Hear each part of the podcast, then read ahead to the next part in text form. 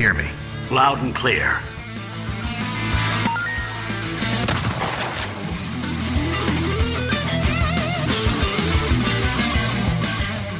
Detonado Cast começando mais um episódio. Eu sou o Rodrigo Ferro, estou aqui com André Dias. Felipe, bota o áudio aí do, do CJ no início do GTA San Andreas. Oh shit. Here we go again. E também estou aqui com o Rodrigo Galho. Eu só queria dizer que eu vim totalmente desarmado para essa batalha hoje. Então eu tô só no freestyle. Eu já, já sei que já fizeram toda uma tática para me derrubar hoje. Não sei se vão conseguir. Acho que não. Choose your weapon.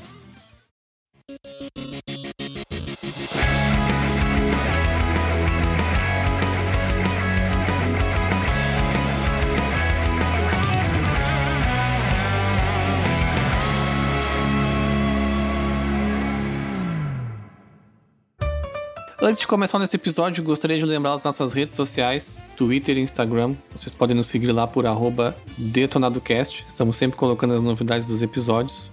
Estamos também na Twitch, twitch.tv detonadocast.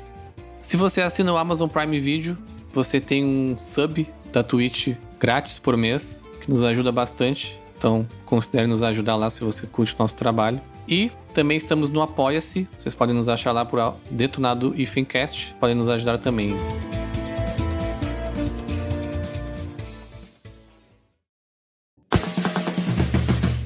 Mídia física versus mídia digital, a grande batalha aí atual dos videogames. Vamos bater um papo sobre isso hoje. André Dias, disserte aí. Disserte. Tô numa redação do Enem aqui, né? vamos, vamos tirar nota mil, então. Só uma dúvida antes da gente começar a gravar. A gente vai pegar esse episódio, vai gravar em CD e mandar pros ouvintes? Como é que vai ser? Vamos, vamos, vamos. Ah, tá, beleza. Pendrive. Vou gravar em Blu-ray, vou botar uma footage 4K, do, do, jeitinho que tu tá gravando aqui, sem camisa com nós. É, eu acho que antes de começar a gente tinha que, tipo, definir umas regras assim, ó. Tipo, por exemplo, quem defende Game Pass não pode defender mídia física. Começou.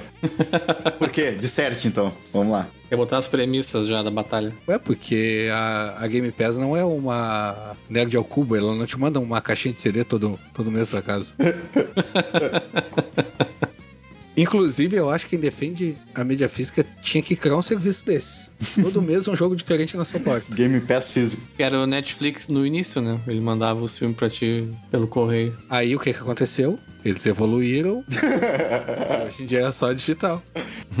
Eu acho que essa discussão ela voltou aos holofotes né, na comunidade gamer aí nos últimos dias por causa da, do comunicado oficial que a gente teve da Sony, né, de que as lojas tanto do Play 3, do PSP e do PS Vita estariam fechando esse ano, né? O Play 3 e o PSP vão fechar no dia 2 de julho, né? E o PS Vita vão fechar, vai fechar no dia 27 de agosto. E mas não é uma discussão nova, né? Eu acho que desde os primórdios, né, do, da mídia da mídia digital aí é, se discute o que é melhor e se tem essa discussão tanto na indústria quanto nos, nos gamers, eu acho que já se consolidou há mais de 10 anos, né? A questão da mídia digital. A gente tem grandes exemplos aí já do, da PSN lá pro Play 3, a Wii Air no Wii, né? Xbox Live, que eu acho que começou a vender jogos. Acho até no primeiro Xbox já tinha algum, algum tipo disso, né? Mas evoluiu ali no Xbox 360. É, eu acho que até, tirando a zoeira, eu acho que é uma evolução mesmo, a da mídia física para digital. Antigamente era totalmente inviável a mídia digital e ninguém queria. Hoje em dia eu acho que virou a preferência. É, eu tenho duas frentes nessa discussão. A primeira é, é o nicho, né? Que eu acho que aqui o, o Ferro vai me entender mais, mas é a questão do colecionismo, né? É da galera velho paia que gosta de ter o joguinho na estante, gosta de ir lá, ler o manual, ver a capinha, sabe? Ter o jogo conservado ali completo, complete in box, que nem gente chama, né? Teve consoles antigos e tudo. E a segunda frente é a questão é, legislatória, né? A questão de ownership, porque quando tu tá comprando um jogo digital, tu não tá comprando o jogo, tu tá comprando uma licença para jogar ele. E a qualquer momento essa licença pode ser revogada, né? Sim. É, a mídia física ela vem perdendo força não só nos games, né, mas em tudo, né, desde o início dos anos 2000 ali pra cá. E nos games, cada vez mais notável, assim, tipo, a mídia física de... No PlayStation 4 já foi assim, no Play 5 continua, que é basicamente vem o CD ali, sabe, tipo, que o jogo já vai vir com um patch de Day One, Então, e hoje não é não, essa questão de ah, eu vou ter daqui a pouco a mídia física para não gastar o meu HD, por exemplo, né? Para não uh, isso já nem vale mais porque todos os jogos são instalados, mesmo os jogos que de mídia física. Sem contar, é claro, dos patches de atualização que, enfim, são independentes se é mídia física ou digital, sempre vai ter, então essa parte meio que morre, assim. Lembra-se que antigamente os firmwares de atualização do console vinham na mídia física, né? Às vezes tu botava um jogo Sim, num sim. Wii, num DS, aí num Play 3, ele dizia, ah, tu quer atualizar teu console pra conseguir jogar esse jogo? E hoje em dia é totalmente ao contrário, hoje em dia tá tudo de online, tu loga no teu console ali, ele já vai baixar as últimas atualizações. né? Junto com isso veio também a questão do, do próprio carinho e cuidado, ou atenção, digamos assim, né? Que as desenvolvedoras é, deixaram de dar, né, pros jogos de mídia física, né? Pô, Até ali Play 2, até o Play 3, o início da geração ali, os jogos vinham com manual, vinham com. Era, era realmente um pacote legal de ter, sabe? Até o próprio Cyberpunk mesmo, né? é, tirando todos os problemas que ele teve, ele, como um pacote de jogo, assim, na, na mídia física, ele é um dos mais completos que eu já vi nessa, na última geração, sabe? Ele vem com mapa, ele vem com cards, ele vem com. Enfim, várias coisinhas legais, assim, que, comple- que complementam o jogo. Mas eu sei que isso, é, querendo ou não, acaba sendo um nicho, né? A,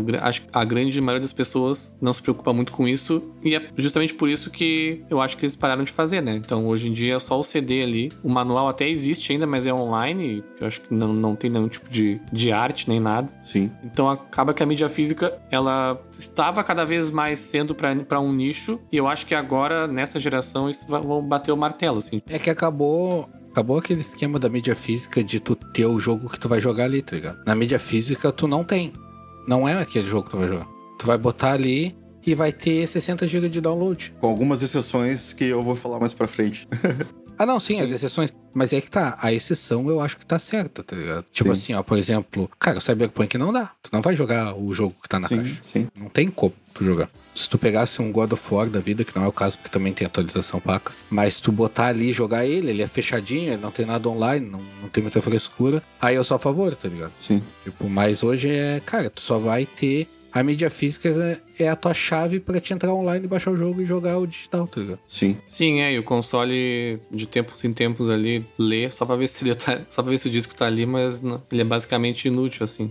E assim, ó, a mídia física, ela tira uma das funcionalidades do PlayStation 5, que é o SSD, né? Tu tem um SSD foda pra te trocar de jogo muito rápido. Não vai acontecer, porque tu vai ter que ir lá na prateleira pegar o CD. vai ter que vir, tirar um, o outro. Então já caiu por terra o loading rápido e a Ah, mas é- rápido. isso, isso aí é bom pra quem é prolixo. Isso aí é bom pra quem não consegue focar num jogo só.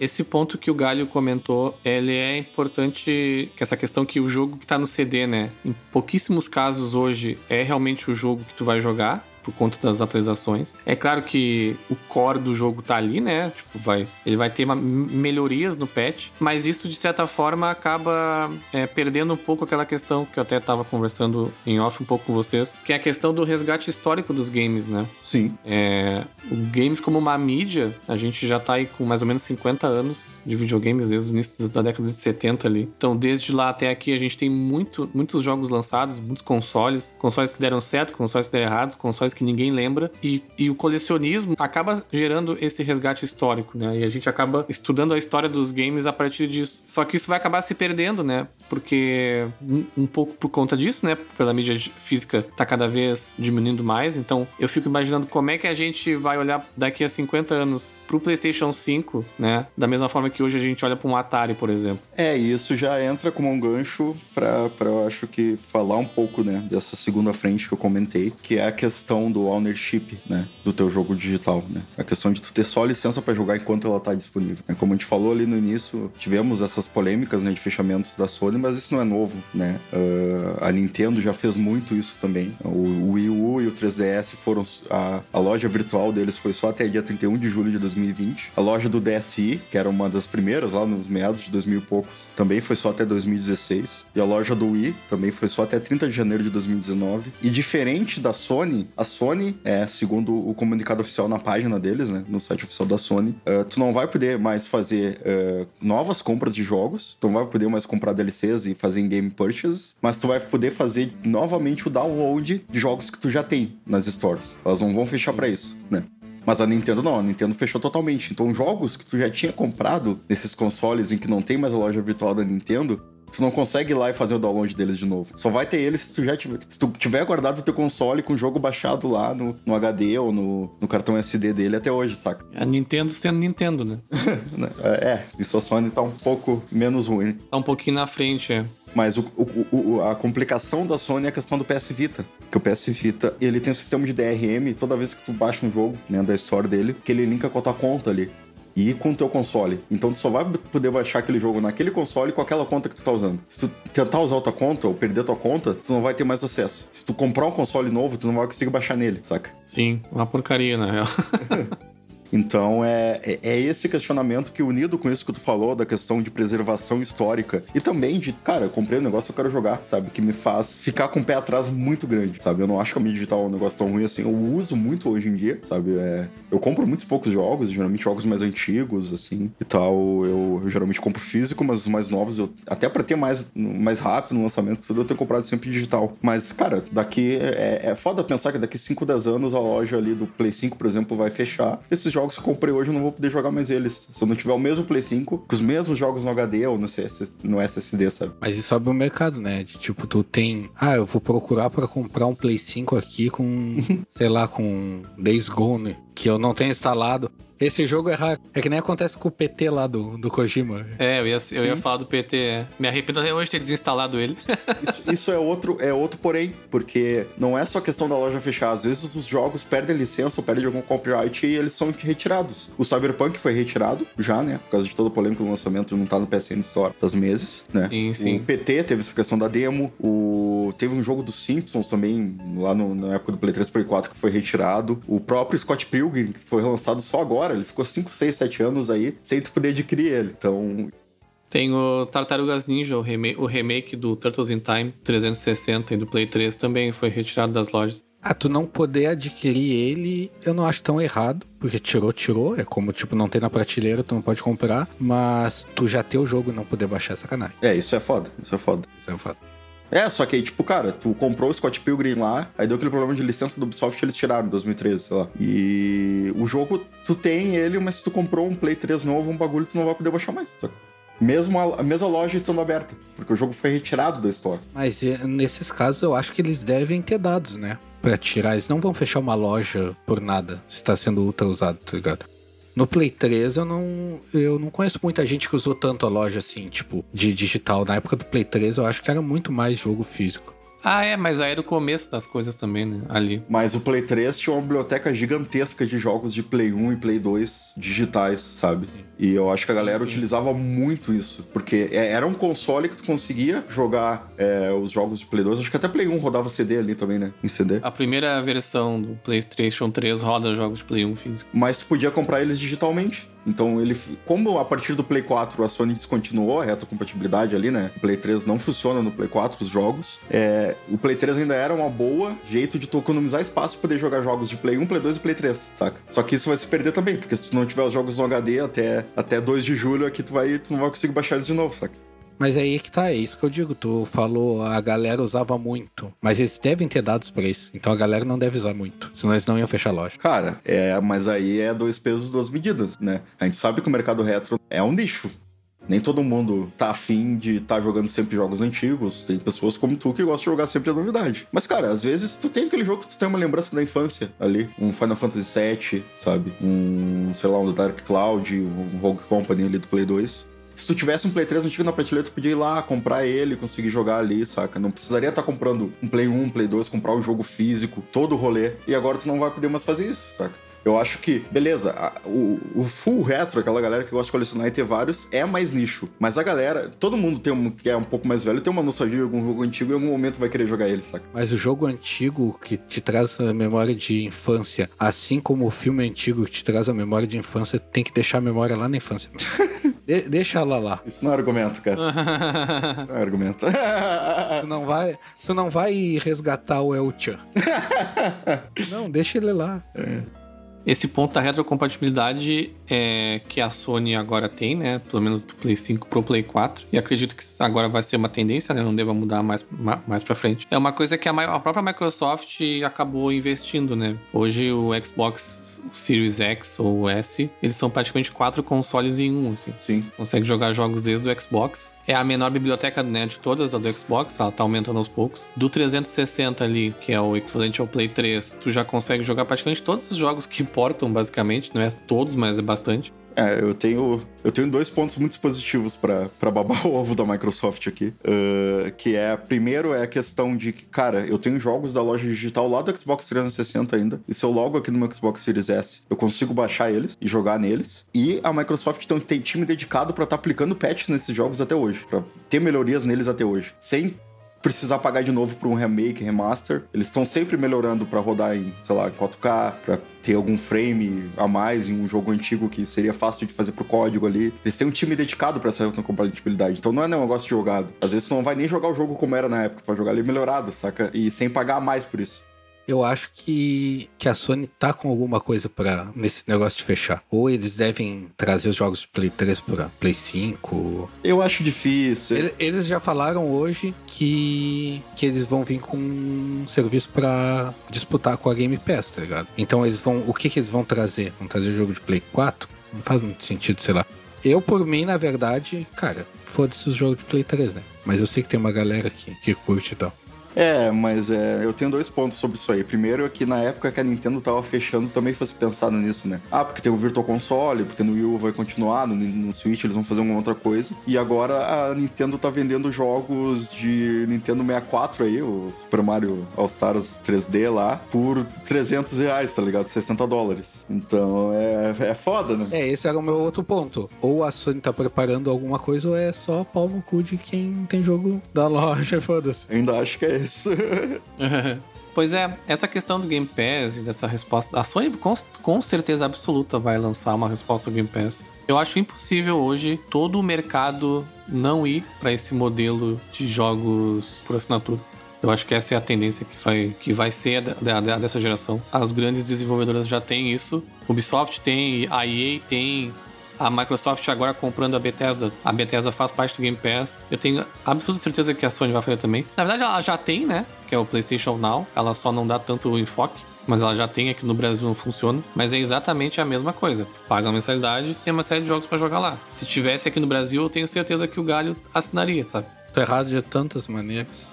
Ah, eu sou totalmente contra a Netflixação de, de games. mas esse eu acho que é até uma outra discussão, talvez, mas é, ela é bem é grande. discussão. É, ela é bem grande, é. É, mas sobre os serviços vem outro problema de ownership, né? Porque, beleza, tu, a, a, Plus dá muitos jogos, tu tem Game Pass ali que tu paga por mês e tu vai ter vários jogos disponíveis. Mas é, a qualquer momento aqueles jogos podem ser retirados, que a gente vê com o Game Pass, entram e saem jogos todos os meses, né? Sim, é sob contrato. É. Então, talvez tu tenha que comprar aquele jogo de novo. E a questão de que no momento que tu para de assinar, tu não tem mais aqueles jogos. Os jogos da Plus tu não consegue baixar de novo se tu para de assinar eles. Por mais que seja um jogo que tu ia pego lá no Play 3, lá no Play 4, sabe? Na verdade, o jogo da Plus, se tu não pegar ele, mesmo tu estando assinando, tu não joga ele no mês que vem. Se, se o jogo saiu na Plus esse mês e tu não foi lá e não botou ele na tua biblioteca o mês que vem, tu não pega. Sim, sim, mas se tu parar de pagar Isso e é. tu já pegou ele, tu não vai conseguir jogar também, sabe? Assim. Ah, mas cara, hoje em dia, tanto a questão do. Eu não sei como é que funciona no Xbox, mas no, no Play, cara, se tu não tem a, a Plus, cara, tu não joga hoje em dia. O Xbox é a mesma coisa. Ah, então. Isso é automático. Inclusive, eu acho que o Xbox foi o primeiro a fazer isso. O Play 3 ainda dava online gratuito, né? Pra quem não tinha Plus. Isso, é. E aí a, o Xbox já não dava desde 360, tu já tinha que pagar pra jogar online. Só que aí a partir do Play 4 eu acho que a, a Sony foi pro mesmo modelo, né? De ou, ou tu paga ou tu não joga online. Sim, sim.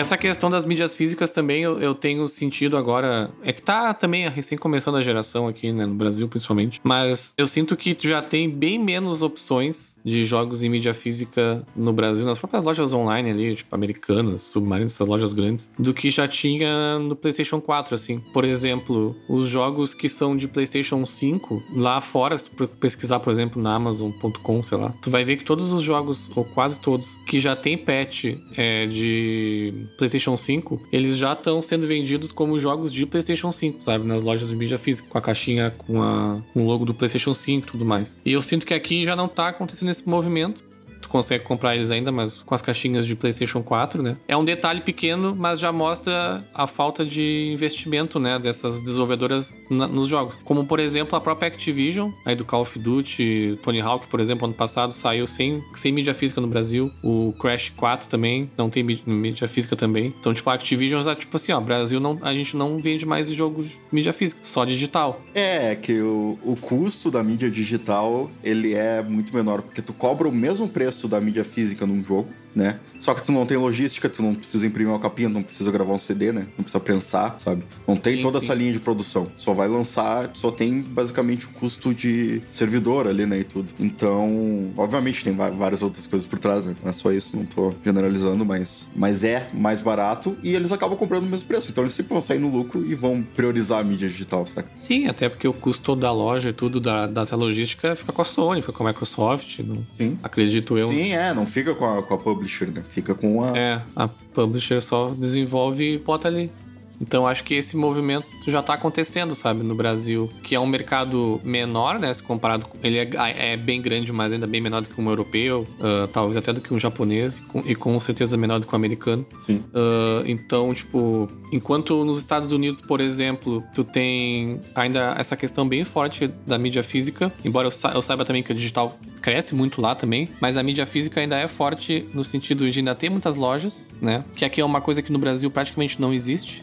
Até existem pouquíssimas lojas de games, que tu chega na loja, compra um jogo e vai embora lá nos Estados Unidos que ainda tem uma rede como a GameStop, por exemplo, e as centenas ou talvez milhares, centenas de milhares né, de lojas é, de jogos usados, por exemplo, que movimentam um mercado bem grande, né? Inclusive essa discussão do digital, físico, ela já começou faz tempo já, né? A própria GameStop, com, que é a maior rede de, game, de lojas de games do mundo, ela vem cá cada ano diminuindo mais as lojas, suas lojas, né? Por conta disso, os jogos digitais vendendo mais. O principal mercado da GameStop sempre foi também os jogos usados, porque é bem comum aqui no Brasil a gente muita gente faz isso nos próprios grupos de Facebook e tudo mais, né? Que é a nossa cultura aqui de tipo, ah, fui ali, comprei o God of War, terminei ele no Play 4, cara, mas eu não faço a menor questão de ter esse jogo, sabe? Eu não vou jogar ele de novo. Eu boto ali no Facebook, cara, vendo o God of War por, sei lá, 50 reais a menos do que eu paguei, pego o dinheiro e já compro outro e assim eu vou fazendo. E lá, lá fora tu consegue fazer isso nas próprias lojas, né? Tu compra, Sim. às vezes no lançamento o jogo, termina, devolve pra loja e, e tu vai sempre, né, trocando. E aí esse mercado de usado lá dá muito dinheiro, porque ah, o lucro é muito maior vendendo um usado do que tu vendendo o novo, né? Mas por favor, não façam isso. Eu vejo o pessoal fazendo, eu vi o pessoal fazendo direto de tipo, ah, comprar o jogo, terminar e passar adiante por um pouquinho mais barato. E aí tu tá sempre jogando um lançamento pagando, sei lá, 30, 40 reais, que é o, o preço que tu vai tirar na hora de vender, né? Aí quando eu comprei Cyberpunk 2077, eu pensei a mesma coisa. Eu pensei, bah, vou ir, vou, vou ir com a gurizada nessa, vou, vou, embarcar nessa. Eu já não botava fé no Cyberpunk. Bah, vou embarcar com a gurizada nessa. Se eu não curtir, baixo ali, em uma semana baixo 20, 40 reais e passo ele adiante, tudo certo. Aí, né, saiu o Cyberpunk. Um mês depois ele tava 60 reais. tipo, quatro vezes menos do que eu paguei. Um absurdo. Estão dando de graça agora, é só tu te inscrever no site ali que eles te mandam. É tipo, Cyberpunk agora é que nem o Ubuntu lá, que tu manda um e-mail lá, te manda o CD do Ubuntu lá, do Linux, que mandava antigamente, agora tudo lá. Manda um e-mail pra, pra CD Projekt e te manda o CD do Cyberpunk. Ragnarok Online. É, Ragnarok. Pessoal é. que viveu Ragnarok Online no Brasil, tu botava teu endereço lá no site, eles te mandavam um CDzinho pra casa. E alguns estados, eles iam nas escolas, passando e entregando CDs pros alunos jogarem, saca? Ah, que massa. Ah, outros tempos, né? Bons tempos. Cara, o, o Rodrigo tá rindo, debochando, achando que é, que é bobagem, mas isso é real. Eles estão dando Cyberpunk. Não, sim, com certeza estão, tá de graça. Se tu tirar o preço da capinha de papelão, a capinha de plástico, o mapa, os cardzinhos, aquele que vem, os adesivos, é o preço que ele tá valendo sim. hoje, o jogo. O jogo tá vindo de graça. Tu tá pagando só esses, esses extras. Sim, com certeza. E completando aquele raciocínio ali desse mercado de jogos usados, né, que ainda é bem forte é, lá fora, e aqui também é, de certa forma, isso pra, pra Sony, pra Microsoft, pra Nintendo é uma merda, né, porque eles não vão ganhar No momento em que eu compro um jogo, por exemplo, gasto lá 300 reais, que é o preço agora, 350, vendo ele por 300 depois pro galho, é, a Sony já não ganhou nessa venda, entendeu? Sim. Ela ganhou uma vez só. No digital, ela vai ganhar sempre, sabe? Então, ela, a Sony tá cagando pra mídia física, sabe? A Microsoft também. Eles querem mais é digital mesmo, porque eles têm o total controle de tudo que eles vendem, sabe? Então, pra eles é melhor. E, e essa é essa briga lá fora, que a GameStop, ela bate muito nessa tecla, né? De que as lojas vão começar a fechar, porque não, o mercado só de novos não é tão forte assim, sabe? Sim. É, o PlayStation 5 mesmo, eu acho que eles já botaram o gabinetezinho ali de mídia, de mídia física só pra quem já tinha de, de PS4 pra não botar fora. Porque Aquele gabinete claramente não foi planejado mesmo. Só, eles só colocaram ali. Ele calombo, né? o PlayStation 6 com certeza só vai vir digital. Sim. Ah, eu tenho certeza disso. Aquilo ali foi assim, né? Eles fizeram o PlayStation 5, todo o concept art lá. Aí o pessoal, o time de design, de marketing se juntou lá e apresentou. Aí, bah, todo mundo feliz, bateu palma aquele final de reunião. E aí, um lá no canto, o estagiário recente entrado disse assim: E quem tem CD? Onde é que entra? E aí os caras. Acabou com a reunião dos caras. Eles tiveram que botar aquele, É, mano. aquele negócio ali. De última hora. Pois é. É foda, né? E eu acho que entra também em questão de problemas para desenvolvedores, como a gente viu com, a- com o fechamento do PS Vita, né? Da loja do PS Vita. Tinha desenvolvedores que estavam no meio da- do desenvolvimento de jogos ainda para ele. E a Sony, do- de um dia para outro, mandou o comunicado lá dizendo que a loja não ia existir mais. E foda-se. É, isso aí foi. Isso aí foi sacanagem, sabe? O jogo aí que tu gastou horas e, e uma puta grana, tu não vai publicar mais ele e pau no teu cu. Isso eles tinham que aprender com o Google, que o Google ele enterra um monte de projeto, mas ele te avisa cinco anos antes que ele vai enterrar o projeto. É, isso daí, na verdade, eu acho que os desenvolvedores tinham que aprender com a vida, né, meu? Tipo, eu, eu comprei uma vez dois, dois livros de Objective-C pra aprender a programar pra iOS e na outra semana a Apple lança o Swift. Não, mas é que, cara, isso aí é uma galera que faz o bagulho jamais pelo amor, tá ligado? Porque, por exemplo, PS Vita foi um console que foi abandonado. E, e tem uma comunidade grande de, de publishers aí que continuaram publicando jogos indies e, e menores pra ele, continuaram fazendo e, e tudo. E, cara, é uma baita sacanagem, porque a galera ali tá mantendo um console vivo que a empresa abandonou e ela vai lá e dá mais outra facada nas costas, nas costas dele, saca? É, isso daí eu acho bem legal. Tipo, a Sony poderia manter um, um serverzinho lá, um Google Drive lá para o pessoal indie subir os jogos que eles estão fazendo. o Google Drive.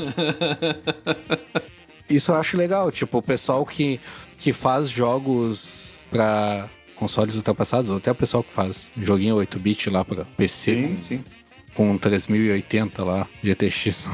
É, mas aí esse nicho aí vai pra mídia física já, entendeu? É, sim. É, isso é uma, isso, cara, não é um bagulho novo. Isso aí é um, é, existe toda uma comunidade, obviamente, outro nicho, né? Cara, tem gente que faz jogos até hoje pra Nintendinho, pra Super Nintendo, pra Dreamcast, pra Play 1, pra, entendeu? Tem um nicho de, de pequenas produtoras ali que ficam, só que obviamente eles têm que lançar esses jogos físicos, aí vem mais custo, mais tudo. O PS Vita era uma plataforma acessível pros indies até há pouco tempo, porque ainda tinha essa comunidade que gostava do console, ainda tinha em casa, ainda comprava coisas pra ele, que geralmente era uma galera que apoiava mais os jogos indies, e tinha essa galera que tá continuando produzindo pra ele ali, né? Só que aí o interesse da empresa mata isso, sabe? E aí eles, eles, vão- eles vão ter um custo maior pra ter que pu- publicar o jogo físico. Se a Sony autorizar, porque eles têm que autorizar pra produzir cartucho e tudo pro, pro Vita e etc. é, não, agora tu me abriu os olhos pra uma coisa. Se o pessoal tá fazendo o jogo pra console defasado, então tem que ser físico, né, meu? Não dá pra te defender o avanço e o retrocesso ao mesmo tempo. Tá. Mas é que era uma facilidade pra eles, tá ligado? Sim, sim, gente. É, uma opção, pelo menos, né? É, é- o Galho não tá errado. Tipo, quem, tá, quem faz esse tipo de jogo, normalmente é porque já é do, do colecionismo, né? E vai lançar a mídia física. Mas é legal ter a opção de ser digital também. É, tipo, sei lá. Eu não quero dar exemplo de The Last of Us pra tudo, mas. Tava demorando. Faz uns 10 episódios que ele não falasse de Puxou a carta do The Last of Us aí. Tá, então se a From Software quiser lançar o, o Bloodborne para o PS1 lá, quem for comprar vai querer a mídia física, né, meu? Ninguém vai querer a mídia digital. Até porque PS1 não tem digital sem, mas. Mas, tipo, o pessoal mais saudosista, sim, vai querer Sim, sim, a mídia física. sim. Não, mas aí, cara, nisso aí já entra um nicho bem legal, que é das empresas que mantêm vivo, né? é, de- é, a, a mídia física. Pra jogos que não sairiam é, fisicamente. Jogos indies, jogos de empresas menores e tudo. Como a Limited Run, né? Começou em 2015 fazendo jogos pro Vita. Eles fizeram um acordo, sei lá, de imprimir mil cartuchos pra um jogo lá do. Que era uma empresa até, acho que do mesmo, mesmo cara que criou a publisher também tinha uma empresa de dev. E aí depois eles começaram a fazer pra Switch, pra Play 4, pra várias outras coisas. Jogos que saíam só na Store, mas se tu é colecionador, velho, o pai que quer ter ele na estante, tu podia comprar uma edição especial com manual, com bonequinho, com tudo lá, né? E a Super Rare também, que é, que é outra que começou com o Switch e também até hoje faz vários jogos pra Switch que não sairiam físicos se não fossem essas pequenas produtoras. Obviamente são tiragens limitadas, às vezes sai mil, dois mil, três mil ou quatro mil cópias desses jogos, mas é uma forma de manter vivo, né? A mídia física ali, pra uma galera que gosta muito disso ainda. Eu acho muito legal essas empresas.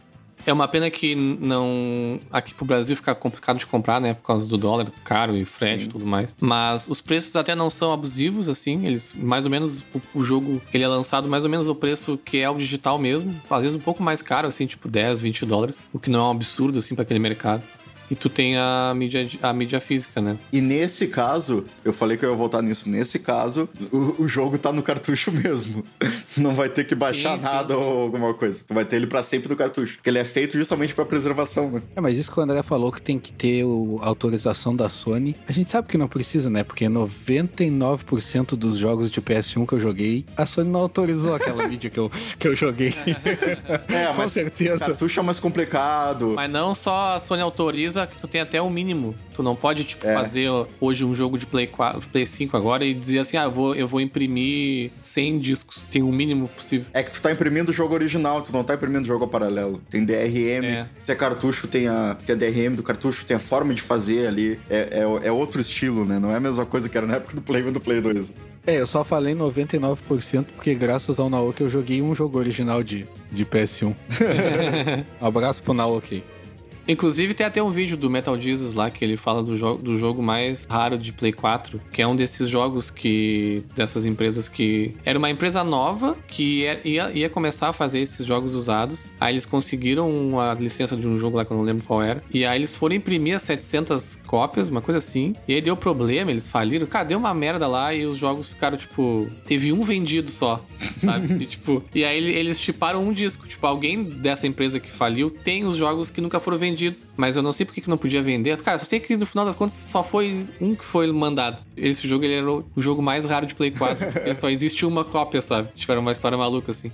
E, é- e aí é que vem a vantagem da mídia digital, né? Porque a Sony pode ir lá na casa do cara bater, dizer lá, vá, vamos vender esse jogo aí, meu. Bota na mídia digital, todo mundo tem dois dias em casa o jogo. Até eles decidirem fechar a história e tu te fuder, né? Exato. Lá em 2055, quando o Play 4 não existe mais. Mas não é isso, cara. Porra, as lojas estão fechando em 5, 10 anos de vida do console. Não tá demorando tanto assim. Se a do Play 3 já tá fechando agora, saca? Tá bom, 10, 15, né? Porque o Play 3 é 2006. Mas igual. O Play 3 ele tem aquele rolê, né, de que é diferente o formato do jogo, não dá pra fazer pro Play 4, não dá, não tem retrocompatibilidade, né? Tem que fazer um, um port e tal. Ah, então deve ser por isso, mas eu acho que a partir do Play 4, cara, não vai ter mais esse rolê de o jogo ficar defasado. Cara, pra- pelo menos na Sony, eu acho que vai ser que nem a Microsoft agora, daqui pra frente. Não, com certeza, vai. Eu tenho uns dois pés atrás. Isso aí. Não, mas, cara, é fato. O, o jogo de Play 3, ele não era feito no formato PC, tá ligado? E, o, e a partir do Play 4 é. Sim, mas isso aí, era um, isso aí era um problema de desenvolvimento, não um problema de mídia digital ou outra coisa. Isso aí era, era o hardware que era difícil de desenvolver, tá ligado? Então eles abandonaram e fizeram to- totalmente do zero no Play 4. Sim, então. Só que agora tu já tem esse formato que é retrocompatível daqui pra frente, tá ligado? É, mas o Vita não tinha esse problema, mas eles estão fechando igual, saca? São vários fatores que fazem fechar. Cara, não tem mais lucro pra empresa, eles vão fechar. Foda-se. Ah, não, com certeza. Pode ser fácil ou difícil de fazer, saca? Pode ser a coisa mais fácil do mundo manter lá. Foda-se. Se não der lucro, eles vão fechar. Errado não tá, né? Não, não tá, é. Por isso que tem toda essa discussão, É. assim. ah, eles podiam abrir então, código aberto e deixa a comunidade gerenciar esse rolê aí. Jura? Mas essa, essa parte do, do resgate histórico, é, ele vai acontecer muito, eu acredito, né, hoje em dia, pro futuro, muito também por, outras, por outros meios, né? Como o Homebrew, por exemplo, que o André talvez depois a gente conversa um pouco. Sim. Mas também por empresas que investem em hardwares hoje. Aqui, infelizmente, no Brasil também sempre tem essa dificuldade, né? Muita gente não conhece. Mas, por exemplo, tem uma empresa chamada, uma empresa americana chamada Analog. Ela tem, por exemplo, o Super NT, que ele é um, um hardware de Super Nintendo, por exemplo, que tu pode jogar todos os jogos lá. Ele vem com HDMI, Full HD, com controle sem fio e tudo mais. Ele tem lá o Analog Pocket, por exemplo. É, o diferencial da Analog é que não é emulação, né? Eles recriam o hardware pra rodar exatamente como rodava na época, né? Cara, o Analog Pocket eu fiquei apaixonado, assim, por ele. Cara, ele roda todos os jogos de todos os Game Boy, assim, em, em, em fita, sabe? São quase 3 mil jogos. Então acho que essas iniciativas paralelas, assim, vão acabar vão acabar sendo usadas pra esses regates históricos, assim, tá? E, cara, não é tão nicho assim como a gente pensa. Pega um vídeo de qualquer é, tour por colecionador, ou qualquer cara fazendo review desses consoles da Analog aí, vai ver que tem 3, 4, 5 milhões de views, saca? Não é tão nichado assim como a gente pensa, essa coisa retrô, saca? É, o André fala, não é muito nichado. Pega um vídeo do nicho e tem 3 milhões de views. Não, mas eu digo que não é um negócio tão, tão, tão, tão, tão obscuro, saca? Mas eu digo assim, ó, o carinha que tem. O carinha que mora lá, sei lá, eu não quero ser xenofóbico aqui. Mas que mora lá no país bem pobre. e ele só tem o Play 1, que ele, É tipo a gente. ele só tem o Play 1 que foi pra ser descartado lá. Deve ter uma raiva do Fel que tem o Play 5 e o Xbox One e quer ficar jogando jogo de Play 1, tá ligado? Não, e esse cara não é beneficiado em nada pela mídia digital, né? Porque se, se, se ele mora num lugar que a internet é ruim, sabe? Que ele não consegue manter, ou que ele tem que vender os jogos usados pra trocar e tal, com a mídia digital ele vai perder tudo isso? Sim. Sim, com certeza.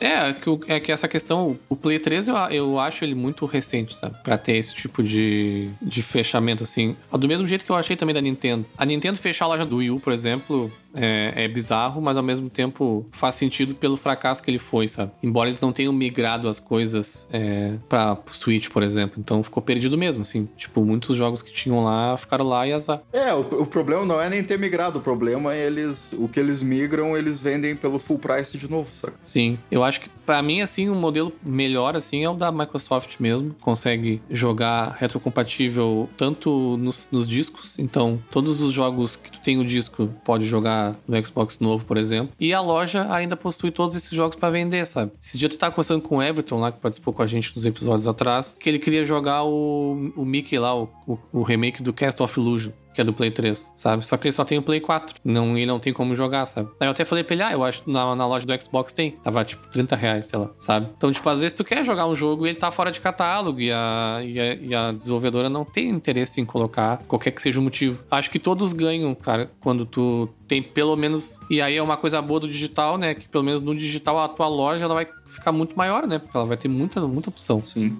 É, eu concordo desse negócio do Play 3 é bem recente mesmo pra eles tirarem. Apesar de que aí a maioria dos jogos de Play 3 tem no Play 4 também. Então, tipo, tu pode pegar a versão de Play 4 dele. Alguns não tem, obviamente. Ah, até, até ali, né? É. Os principais exclusivos tem, mas nem todos os exclusivos também. É que a gente, a gente foca muito nos exclusivos e tal. Mas tem muita coisa que vai ficar só lá. Não, não, mas eu não tô focando em exclusivos. Eu tô focando em, tipo, Ubisoft, EA. Não, mas se tu quer jogar um Assassin's Creed 1 no Play 4, tu não joga. Ou no Play 5, sabe? Não tem como jogar. É, eu nunca joguei nem, nem no Play 3, porque eu joguei no PC, mas... Tu vai ter que comprar o, o remaster, né, no caso, né? O Easy Trial Trilogy lá remasterizado. É, esse aí tem, é. Esse aí tem, mas tu tem o disco, por exemplo, e tu não vai poder. É, sabe? sim. Não, mas eu não tenho disco. Eu já vendi, porque eu não sou louco de ficar com coisa antiga em casa. Não é só isso que morre, não é só os jogos de Play 3. Morre o PlayStation 1 e PlayStation 2 Classics também. Isso é foda. Sim, sim. É, o PlayStation 3 eu concordo que foi muito cedo, assim. Eles poderiam ter mantido mais um tempo. Seria bem legal se a Sony fizesse algum tipo de. E até es- esse tempo, né? Eles anunciaram uma patente lá, né? De troféus, né? Nos jogos antigos, que mostra que talvez eles te- tenham alguma, algum tipo de movimento nesse sentido. Mas com certeza, se eles forem pra esse lado de, tipo, ah, ter troféus pra jogos antigos e tal. Tipo, vai ser uma coisa muito, muito pequena, assim. Tipo, não muito pequena, não, muito focada, assim, em alguns jogos, né? Porque é, bem complicado pegar jogos antigos e começar a criar troféu agora, sabe? É, so, é a, a, Sony não tem infra, né, pra isso. A, a, Microsoft já tem há muitos anos esse filme de retrocompatibilidade. A Sony fazer algo do zero vai demorar a engrenar, né? Mas é que tem. Cara, eu, eu acho que é tão pouca coisa que nem vale a pena, assim, de tipo, tu resgatar. Tá, eu concordo, tipo, quem tem o Play 3 tá ralado, mas aí não tem muito o que fazer. Mas, tipo, cara, tu consegue muito jogo, porque tu pode jogar, por exemplo, Final Fantasy VIII no Play 5. Ontem um, um conhecido tava jogando. Tá, mas isso aí são remastered, né? Sim, mas. São poucas opções. Se tem o um bagulho remaster e tu quer jogar o antigo com gráfico quadradão, meu Deus. Né? Mas aí tu vai ter que pagar de novo. Se tu já pagou no Play 3 lá, tu vai ter que pagar de novo agora. E tem outra questão que são muito menos hoje em dia, né? Até o Play 3 ali tinha uma. Não lembro se era 3 mil jogos de Play 1 e Play 2 na, na biblioteca. Hoje, se tiver uns 15 ou 20 aí que saíram, esse remaster é muito, saca? Do Play 4 e no Play 5. É que é tudo é nicho também, né? Tipo, eu, eu tô tendo essa discussão assim, mas eu sei também que eu não vou, tipo, no submundo dos jogos e começo a achar jogos pra caralho, assim. Mas eu vou dar um exemplo de um cara que eu sigo bastante, que o André também, que é o Metal Jesus. Ele é muito fã de jogos de shoot'em up. Aqueles jogos de tiro de navinha, por exemplo, sabe? E ele é um cara que ele é muito beneficiado por essa retrocompatibilidade, sabe? Porque ele começa a ter mais opções na loja. E esse tipo de jogo é o tipo de jogo que se perde quando uma loja fecha, sabe? Esses jogos grandes, essas, essas grandes é, IPs, Assassin's Creed, essas coisas, a gente não perde porque essas empresas muito grandes como Ubisoft e EA, elas acabam depois, se elas sabem que tem mercado, elas investem depois, né, no Sim. remaster ou, ou no relançamento. Mas as menores acabam ficando ali mesmo, sabe? E até às vezes jogos grandes, tipo Metal Gear Solid 4 é um jogo que tá hoje, até hoje preso no Play 3, sabe? E, porra, é um puta de um jogo, sabe? Tipo, do fa famosão, assim. Então tem esse tipo de coisa, assim. É, é meio injusto, mas, cara, também tu tem que direcionar um esforço para manter um bagulho que não é a maioria que joga, que é o cara do Metal Jesus que joga, tá ligado? É que nem tu falou, ele é um cara, sabe? Não, mas assim como ele tem vários, assim, sabe? É que não são tão poucos assim, né? Não é tão nicho como eu falei antes. É, tem gente que gosta de. Tem gente que gosta de RPG japonês, sabe? E aí tu vai numa loja do Play 3, tu encontra vários jogos que tu não encontra hoje, sabe? Sim. E são jogos completamente jogáveis, assim, não, não são jogos que envelheceram nem nada. Acaba, tu perde um pouco, né? É sempre bom ter mais opção, né? É injusto, mas é entendível, né? Porque, tipo, cara, daqui a pouco tu tá, tu tá fudendo uma galera num server que, que tá bombando, tipo, sei lá, um server de, de COD, por exemplo, porque tu tá mantendo a loja da PS3 que o Metal Gear vai jogar, tá ligado? Ah, não vai fuder. Não vai fuder, cara, porque o custo para manter um bagulho, como tu falou, são poucas pessoas. Se são poucas pessoas, o custo vai ser irrisório para manter aquilo ali. Não, mas tu tem que tem custo de funcionário, não é só de server, cara. Tu tem que ter um carinha lá olhando. Tu tem que ter o Zé lá pra reiniciar o server. Isso não vai afetar um server de Call of Duty, cara. É são medidas totalmente diferentes, saca? Não vai afetar nesse nível. É, com certeza investi o investimento existe, né? Não vai funcionar sem nada. Tanto é que a Microsoft vem fazendo isso desde o Xbox One, desde o início da geração ali. É que a Microsoft já tem o formato fechado para ela, é só Cara, é só lançar um console novo e botar lá e seguir funcionando, tá ligado? Sim, é, é, é, não, não vamos ser injustos, né? A Microsoft ela trabalha com o mesmo estilo de hardware que é muito parecido com o computador desde o primeiro Xbox. Sim. Então facilita. Sim. É com DirectX os caramba. Facilita as coisas, né? A Sony começou no PS4. Sim. Mas mesmo pro Xbox, a, os jogos, o Xbox, o primeiro lá, que é o. Tipo, tem pouquíssimos jogos que rodam no, no Xbox atual, sabe? Acho, cara, não são nem 50 jogos, eu acho. Não, são vários. Então eu tô meio atrasado, porque ano passado não era muito, não. Eu lembro que o ano passado de Xbox 360 já tinha passado de mil. O que para mim já é praticamente tudo, né? Porque eu nunca vou jogar mil jogos. então, então tá de boa.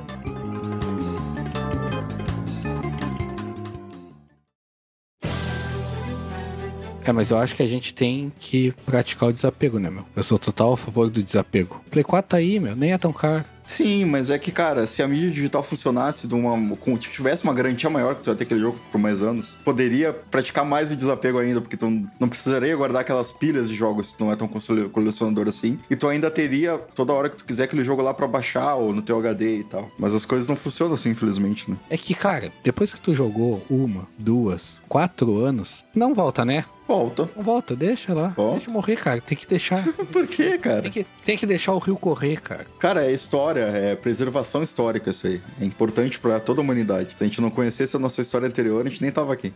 Mas, tu já, mas nesse teu exemplo aí, tu já conheceu a história uma, duas, três, quatro vezes. Tu já conhece, meu. Não precisa ficar voltando, né? Mas, cara, às, às vezes é um jogo lá da minha infância que eu zerei uma vez quando eu era criança e eu quero zerar de novo agora, sabe? Ah, não, mas é o ponto que eu falei lá do cara do Metal Jesus. É, é tu, tá ligado? É um indivíduo, eles não vão nunca. Ah, mas tem bastante. Mas é bastante gente, cara. Por isso que os emuladores bombam bastante, os homebrew, essas coisas, sabe? Cara, no Brasil, a galera tem uma nostalgia gigantesca pelo Play 2. Tem muita gente que usa muito emulador de Play 2 até hoje. Tem muita gente que tem Play 2 até hoje como backup pra jogar esses jogos. Aí o Bomba Pet no Play 2. É, cara, tem uma comunidade gigantesca. Não é tão pequeno assim o negócio retro, sabe? Só tem nomes diferentes. Não, mas a mídia digital eu gosto bastante. Até no Play 5 eu acho que eu já comprei mais jogos digitais do que Eu que também, quase eu toda, toda coisa. Tipo, é muito prático, é muito melhor de trocar de um jogo pro outro e tal. E tem jogos que eu não me importo muito. Que aí eu prefiro vai o digital mesmo. Ou ser uma promoção muito, muito grande, assim, tipo, o jogo tá muito barato, vale a pena, porque eu também não vou ficar me apegando. E qualquer coisa no futuro, se quiser muita mídia física pra coleção, espera um momento pra comprar também. Mas tem jogos que eu me importo mais, assim, que eu acabo preferindo ter a mídia, a mídia física, assim. Porque eu, eu gosto de colecionar, não, não pretendo nunca focar muito em quantidade, até por espaço e tudo mais. Então eu sou bem seletivo nos jogos, assim. É, eu, cara, eu acabo às vezes comprando jogos duas vezes, né? Comprando o digital pra ter um lançamento e depois o físico pra ter na coleção. Quem nunca? o galho. o galho nunca. Não, eu acho válido, cara. Jogo single player que tu vai jogar uma vez, eu acho válido tu comprar o, o físico, tá ligado? Mas jogos que é um. que Jogo online, cara, tem que ser digital. Tu não vai ficar botando CD ali, tá ligado? Não vai. Tanto é que eu peguei o, o um dos jogos que eu mais jogo até hoje, que eu mais joguei, que eu mais curto, que é o Rainbow Six, eu já passei a mídia física pro ferro e comprei digital o jogo que eu já tinha, tá ligado? Sim. Porque não vale, cara, não vale. É o que eu falei lá, eu falei debochando, mas o que eu falei lá do SSD ainda é válido. O tempo que tu vai trocar ali, tu, tu anula todo, toda a- ideia de tu ter um SSD pra trocar. Não faz uma diferença, né? Porque o jogo vai ser instalado no SSD igual mesmo sendo físico. Não, não, eu digo a ideia de tu trocar de jogo rápido, tá ligado? Ah, sim. É uma feature que tu anula com isso. Ah, mas aí a gente, a, gente vai, a gente vai virar os humanos do Wally. Lembra do Wally lá da Disney? Aqueles humanos andando gigantesco, 300 quilos andando numa cadeira assim. E até vale lembrar que, eu tinha até me esquecido disso, eu lembrei agora, que esse- essa movimentação da Microsoft, é, desde ali de um- meados ah, da última geração, começou justamente por uma movimentação dela que ia completamente ao oposto né, do que a gente está conversando agora. Que quem lembra da- do anúncio do Xbox Sim. One, a Microsoft disse que mesmo os jogos físicos, no momento em que tu instalasse e jogasse ele pela primeira vez no teu console, eles ficariam completamente inutilizados Sim. só poderia jogar naquele console, naquela conta, desculpa, e acabou, sabe? Tipo, ele ia inutilizar. Inclusive, a Sony fez aquele vídeo maravilhoso que dizia: Ah, como você pode trocar jogos no Play 4? Aí aparecia o cara dando um jogo pro outro, assim, tipo. E aí a Microsoft né, saiu de um oposto e foi pra outro, assim, tipo, ah, vamos então disponibilizar tudo digital mesmo, e tipo, retrocompatibilidade a full, pra CD, pra tudo, sabe? Foi pro outro oposto, assim. Ela queria bloquear pra caralho e acabou liberando muito mais, assim. Foi bem interessante de ver essa, essa mudança de, Sim. de mentalidade deles, assim.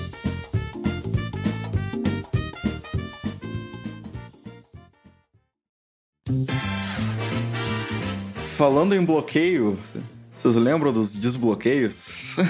Vocês lembram dos, dos chipzinhos? Chip Infinity, chip, chip Matrix, Play 2? O famoso LT 3.0 do Xbox. Isso, esse aí também. É o que dava pra jogar online. Eu nunca fiz isso, eu sempre joguei só jogo original. Aham. Então, cara, eu acho, eu acho que uma coisa que tem salvado muita galera que ainda quer preservar esses jogos e quer continuar jogando nesses. quer rebaixar esses jogos de lojas fechadas, quer burlar DRM. Às vezes não é só nem pela questão da pirataria, né? Às vezes tu tem um jogo ali, tu já comprou ele, ou tu tem ele físico, alguma coisa assim, mas tu quer ter mais recursos, tu quer ter. Tu, tu quer preservar a mídia física e então tu, tu, tu extrai ela e joga de, de forma digital, né, no teu console. E pra isso que existe a comunidade Homebrew, né? Pra quem não é familiarizado com o termo, Homebrew é qualquer desenvolvimento de software, não necessariamente só pra jogos, eh, que tu faz pra uma plataforma proprietária. tu não deveria estar desenvolvendo, entendeu? São códigos para coisas que são de empresas que teoricamente só elas podem desenvolver. E dentro dos jogos, né, desde o desbloqueio do Play 1, Play 2 que a gente conhece, isso aí é uma forma de homebrew, né? E hoje em dia muitas coisas são feitas por software e no fechamento aí das histórias do PSP, do PS Vita, do Play 3, tem muitas alternativas para quem quer manter esses jogos, né? É, mesmo sem fazer pirataria, tu pode desbloquear o teu Vita para burlar essa DRM, né, para baixar em qualquer Vita os jogos que tu já tem comprados. É, o próprio Play 3 também tem formas de desbloqueio, se tu quiser preservar tua mídia digital, é, física, não gastar ela, pode jogar de forma num HD, em alguma coisa. O Wii, os jogos da Wii Air que foram retirados lá, que tu não poderia jogar mais, né? Tu pode usar um homebrew para jogar eles. Até uh, servidores online que foram fechados, às vezes a comunidade volta, né? No Wii tem um mod da comunidade, né, para jogar o Mario Kart Online, que já foi descontinuado faz muitos anos. E o pessoal mantém um servidor lá, tu consegue jogar na versão deles e consegue continuar jogando o Mario Kart do Wii Online até hoje. Na época que tinha o Wii, o pessoal jogava com o pessoal que tinha o console, né? Isso. De tão, de tão seguro que eram os, os servers da Nintendo. E, cara, tem vários exemplos, né? No Dreamcast, o, tem, tinha aquele MMO, né? Que era o Phantasy Star Online. E os caras mantêm servidor até hoje. Se tu tem um Dreamcast com mod, tu consegue conectar lá, botar um modem nele e jogar. Então eu acho que é a, a gente tem que agradecer os desenvolvedores aí também da comunidade. Que não é só um bagulho pra pirataria, não é só um bagulho pra, pra te é, não comprar aquele jogo físico ou passar a perna na empresa. Sim, sim. Às vezes é para retomar coisas que as empresas abandonaram, né? É para melhorar coisas que as empresas pararam de melhorar. Pra lançar novas atualizações pros consoles, para dar mais features para eles, né? Que as empresas já estão cagando. Sim. É, eu sou super. Embora eu seja. Eu não eu, eu praticamente não gosto de, de jogar jogos piratas de jogos atuais, né? No caso. Por exemplo, hoje eu gasto um dinheiro considerável tendo jogos da Nintendo. É, é mídia física, mas se fosse digital não ia ser muita diferença, porque o preço é caro igual. Sendo que eu poderia facilmente jogar eles, todos eles de graça, desbloqueando o Switch porque não jogo online mesmo, foda-se. Mas eu, desde que eu ganho meu dinheiro e entendo melhor como é que funciona as coisas de mercado, eu prefiro gastar o pouco que eu tenho para né, tentar fazer com que essa roda gire. Mas eu sou 100% a favor de, do desbloqueio e dos homebrew. Principalmente pra esses casos agora, né? Tipo, Play 3 agora não tem mais como jogar, pau no cu da Sony, né? Vamos todo mundo desbloquear os Play 3 e jogar tudo, sabe? Que eu, eu provavelmente vai fazer com o meu. Então, tipo... E, e, isso que tu falou, tipo, tu consegue manter a, a, história do console funcionando. E abre essas brechas, como a gente comentou, de dessas empresas como a Analog, lá que tem Super Nintendo, daqui a pouco empresas, no futuro próximo, fazer um Super PlayStation, né? o Super PlayStation. E rode jogos de Play 1, Play 2, Play 3 e Play 4, tudo no CD. Acho que a Sony não ia ficar muito feliz com isso, mas talvez role. Olha aí, ó, em contrapartida, o que o André falou do, do mercado vilão lá, olha aí, ó, a Sony fechando a loja vai dar emprego pra um monte de gente, cara. O tiozinho lá do camelô vai ganhar um monte de dinheiro agora desbloqueando o PlayStation 3. Por exemplo. Começou. Os desbloqueios de Play 3 vão aumentar de novo. Sim. O carinha da Money Games ali pode abrir de novo, que ele tinha fechado.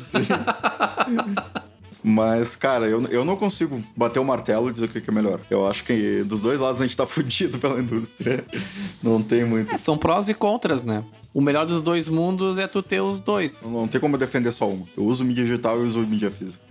Eu acho que a Microsoft é a que fica mais no meio termo, assim, ela consegue deixar um balanço legal entre os dois. Mas os dois têm prós e contras, assim. Eu, tipo, eu, eu sempre fui uma pessoa mais das coisas físicas, assim. Tipo, livro, por exemplo, livro técnico. Seu materialista. É, materialista, é, acumulador, né? Tipo, livro técnico mesmo, tipo, cara, eu já abri mão. Tipo, é, é digital, é isso, sabe? Tipo, gibi eu não consigo digital ainda, porque não tem uma opção viável no Brasil. É, oficialmente, né? Poderia, posso ler as scans e tudo mais, mas fora não, não, não tem. Mas o digital tá aí para isso, né? Tipo, cada vez mais a gente tem menos espaço, vive num apartamento pequeno. Eu mesmo aqui já tô sem espaço para meus jogos e eu nem tenho tanto, sabe? Sim. É, exato. A mídia física a gente acha que não tem o gasto, mas tem. Se tu pegar o metro quadrado da tua casa e quanto que tu paga de... De aluguel. parcela o teu apartamento e tirar esse pedacinho aí, tu tá gastando uma grana só pra manter esse jogo físico aí, meu. Ah, não, mas hoje é minimalismo, né? Hoje tu paga, tu, tu aluga um apartamento pra ter uma estantezinha, uma plantinha num canto, né? Uma mesa limpa só com um monitor e computador. Hoje é todo minimalista, cara. A gente não gasta espaço mesmo. Minimalismo é igual a jogos digitais, né? Deve ser por isso que eu sou meio ansioso, que eu sou minimalista que é colecionador. Uma vantagem dos jogos digitais, que não é uma vantagem oficial, mas a gente já discutiu em off, que é a questão de que o André, por exemplo, comprou o, o COD Cold War e nós três jogamos, né? Sim. Se fosse uma mídia física, só ele teria jogado. Sim, sim. Ainda existe uma forma de empréstimo, né? Não é tão oficial assim, mas não é, não é uma pirataria, né? É, mas é, é, é, né? Ainda é aquela questão da, da família, né? É o, mesmo, é o que todo e qualquer serviço usa, né? Como desculpa. Netflix fala, ah, tem que ter a família. Mas ninguém realmente avalia se tu tá realmente no mesmo local ali, sabe? Então. É que nem a Plus Collection lá. Agora, quando sair o PS5, tu tem a opção de entrar lá e baixar todos os jogos, entrar na conta do teu parceiro que tem PS4, baixar o jogo pra ele, ele pegar, entrar na conta da família toda, entrar em 250 contas e sair vendendo que nem os caras fizeram. Aí tu imagina se a Sony, tu comprasse um PS5 e ela te mandasse uma maletinha com todos os jogos que tem lá pra casa. Cara, eu ia adorar, né? Tu não ia conseguir fazer essa distribuição. Tu vai fazer isso aí até teu console ser brincado, né? Até tua conta ser suspensa. Assim, mas até lá tu já conseguiu dinheiro pra comprar mais dois consoles. Porra, mas agora tu acabou de falar um bagulho que eu queria. Imagina eu receber uma, uma maletinha com todos os jogos da- em mídia física num formato especial ali. Porra, galera, não dá ideia boa. Todos não, mas eu vou te dar uma dica boa que tu pode. PS5 não tem ainda, mas no PS4 tu pode comprar o bundle, né? Tu compra o console e vem com três jogos. Ah, sim, é. Vem a- aquelas caixinhas de, de papelão. Mas tu já viu aqueles vídeos de Mystery Box? Que os caras compram, sei lá, lote de jogos usados ou lacrados de lojas antigas, alguma coisa assim, por 200 dólares. Aí o cara abre ali, tem um monte de jogo de Play 3, Play 4, Play 2, tem que comprar um daqueles, meu, pra ti. Aí tem uma surpresa todo mês. E quando tu compra o lote, tu não sabe o que, que vem? Às vezes tu sabe, às vezes não. Acabasse com a minha produtividade, André. Agora eu vou só ficar vendo esses vídeos. e não, e o cara faz um balanço. Tipo, ah, eu gastei 200 dólares, mas vendendo esses jogos eu consigo, sei lá, 305, então saindo lucro. Ah, não, eu consigo 150, então perdi 50 dólares, saca? Bah, outro dia o Moraes me mandou um link do cara que tava vendendo o jogo da loja física dele em live, assim. Mas, Tipo, tipo leilão, assim. E tem bastante, assim, porque tava rolando uns três ao mesmo tempo. E eu fiquei só pela curiosidade, não ia comprar nada, assim, só pra ver o que, que ele tinha. Na verdade, eu tava esperando o Hellblade, que depois eu descobri que, pasmem, a mídia digital é três vezes mais barato que a mídia física, Mas sabe por quê, né? porque ele é raro. Sim, porque ele não teve uma distribuição em mídia física grande. E tu, tu acha isso uma desvantagem? A mídia digital conseguiu distribuir esse jogo pra pessoas que não teriam porque a mídia física não tem. Não, mas é isso que a gente tem falado dos jogos indies, né? Não tem jogos indies em mídia física porque as empresas não têm uma estrutura pra fazer ou investimento pra isso.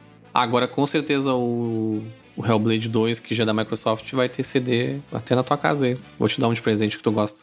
Voltando ao que a gente tava falando dos jogos, eu fiquei vendo a live do cara pra ver se tinha o Hellblade ou, ou ver o que que tinha. E, cara, fiquei tipo uns 20 minutos a mais no banheiro. eu adoro ver esses programas de compra um lote e não sabe o que, que tem dentro. É que, Galho, é que tu é muito por fora desses bagulho de, de comprar jogo. Cara, tem muita, muita live de vender jogo. Cara, em São Paulo, Não, eu não tô por fora, só acabei de dizer que eu vi que tem bastante. já, já comprei, inclusive. Inclusive, tinha um jogo nessa live que eu vi que era bem caro, assim, ele era tipo mil e poucos reais, um jogo de PS4, porque. Nem lembro que jogo era, porque ele era muito raro. Ou seja, ele era mais raro que o Hellblade, por exemplo. o Hellblade não é tão raro. Na verdade, não é nada raro.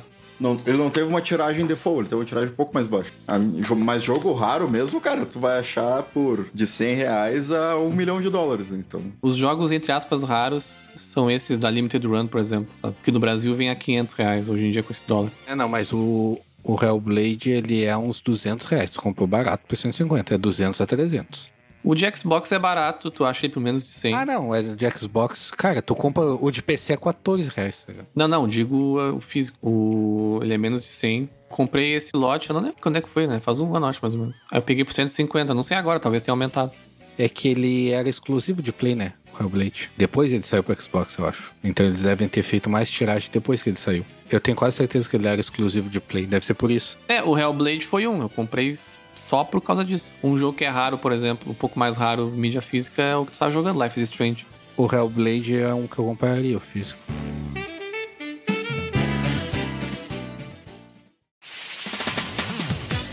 A quem interessar, eu vou deixar no- na descrição desse episódio, quando a gente subir pro Spotify e pros, pros outros canais, um doc do Google com todas as fontes e todos os lugares que eu pesquisei pra trazer esses dados que eu trouxe aqui hoje. Pra quem quiser ir mais a fundo no assunto e pesquisar e pá. Não é fake news, viu? It's not fake news. Isso aí eu não peguei no zap, no zap do meu tio ali. É, depois eu mando. Quem quiser me chama em inbox que eu mando o zap de todas as fontes que eu peguei. É isso aí, gurizada. Até o próximo episódio e tchau. Release the Snyder Cut. Ah, não, pera, essa é outra.